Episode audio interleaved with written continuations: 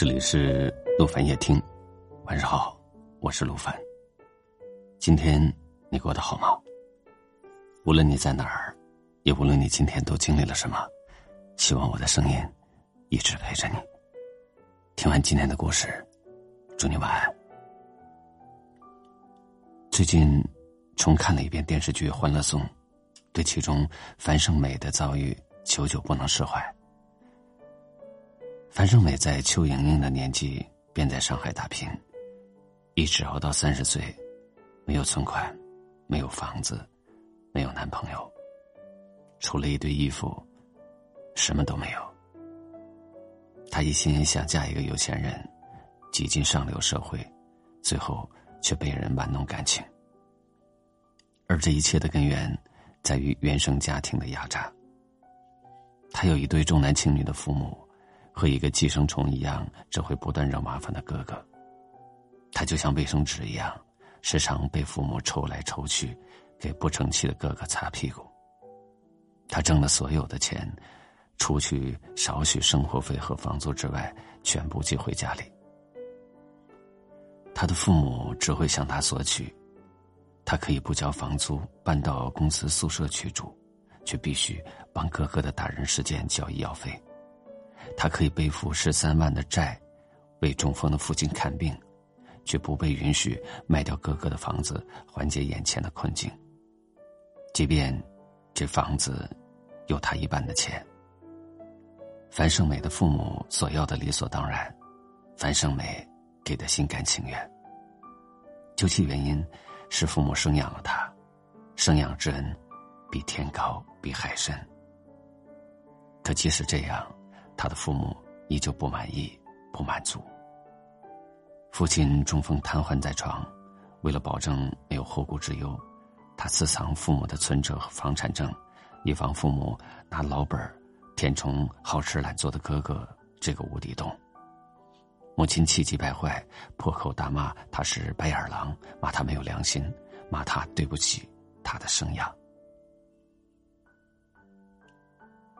再如电视剧《安家》中，房思锦的母亲潘桂雨，豪取抢夺、无理取闹成了理所当然。潘桂雨重男轻女到了极致，眼里只有儿子房家栋。多年以来，潘桂雨一直拿家栋作为筹码，一次次勒索、敲诈房思锦。他为了给儿子买房子，三番五次死皮赖脸的向房思锦要钱，可谓是。无所不用其极。他向房似锦要钱玩横的，他满口污言秽语，用孝道压人的方式要到了钱，给儿子付了首付。房似锦借了二十万付了首付，本以为可以消停，结果换来的是更加的变本加厉。潘桂宇是一个吃人不吐骨头的妈妈，她又联合张成成故技重施。要求房思锦拿钱给儿子还房贷，甚至伸手向徐姑姑要彩礼的钱。爷爷生病，潘桂宇为了省钱，不带爷爷去医院，却一再跟房思锦要钱，名头是给爷爷治病。爷爷去世，一家人瞒着房思锦，目的是继续问房思锦要钱，好给儿子装修房子。在这个原生家庭当中。潘桂宇凶狠、贪婪、自私，面对自己的女儿，内心没有半点怜悯，反倒心安理得。这个以我生养了你，你就必须为我做牛做马来道德绑架的家庭观念，让人不寒而栗。也许有的人认为，父母生下孩子就是最大的恩情，值得孩子拿一生来回报。可是，这个孩子来到世上。又有谁征求过他的意见？胡适在我答汪先生的信中有一段父母与子无私的话。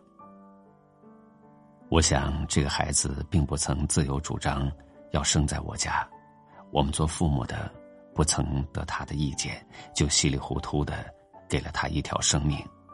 他既无意求生，我们生了他。我们对他只有抱歉，更不能施恩了。至于我的儿子将来怎样待我，那是他自己的事，我绝不期望他报答我的恩，因为我已宣言无恩于他。这是高人的境界，生儿育女，那是我们做父母的自己的选择。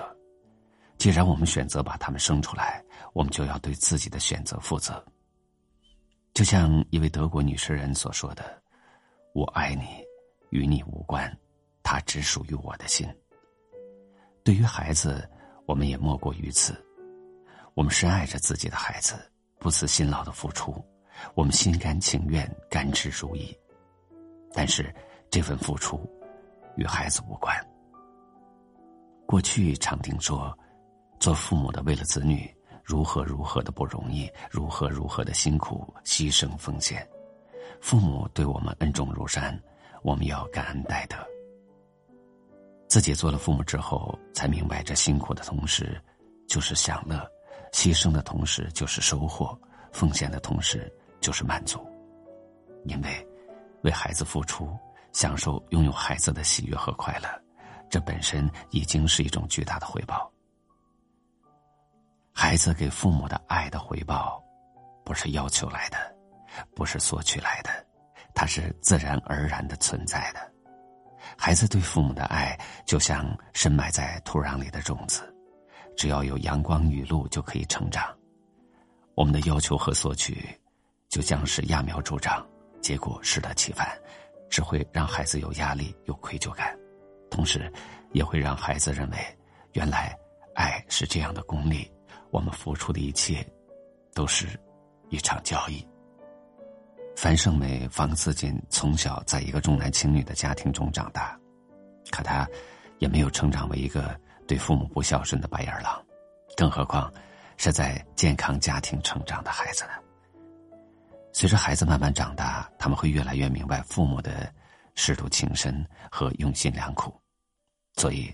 父母们大可不必拼命的强调对孩子的付出，要求孩子的爱，除非你对自己没有信心，害怕自己不值得被爱，就像樊胜美、方思锦的父母。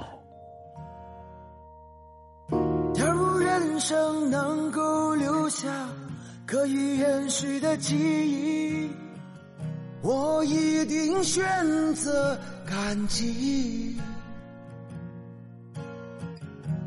在我临终之前还能发出声音，我一定会说一句谢谢你。如果生命之中可以用我双手托起，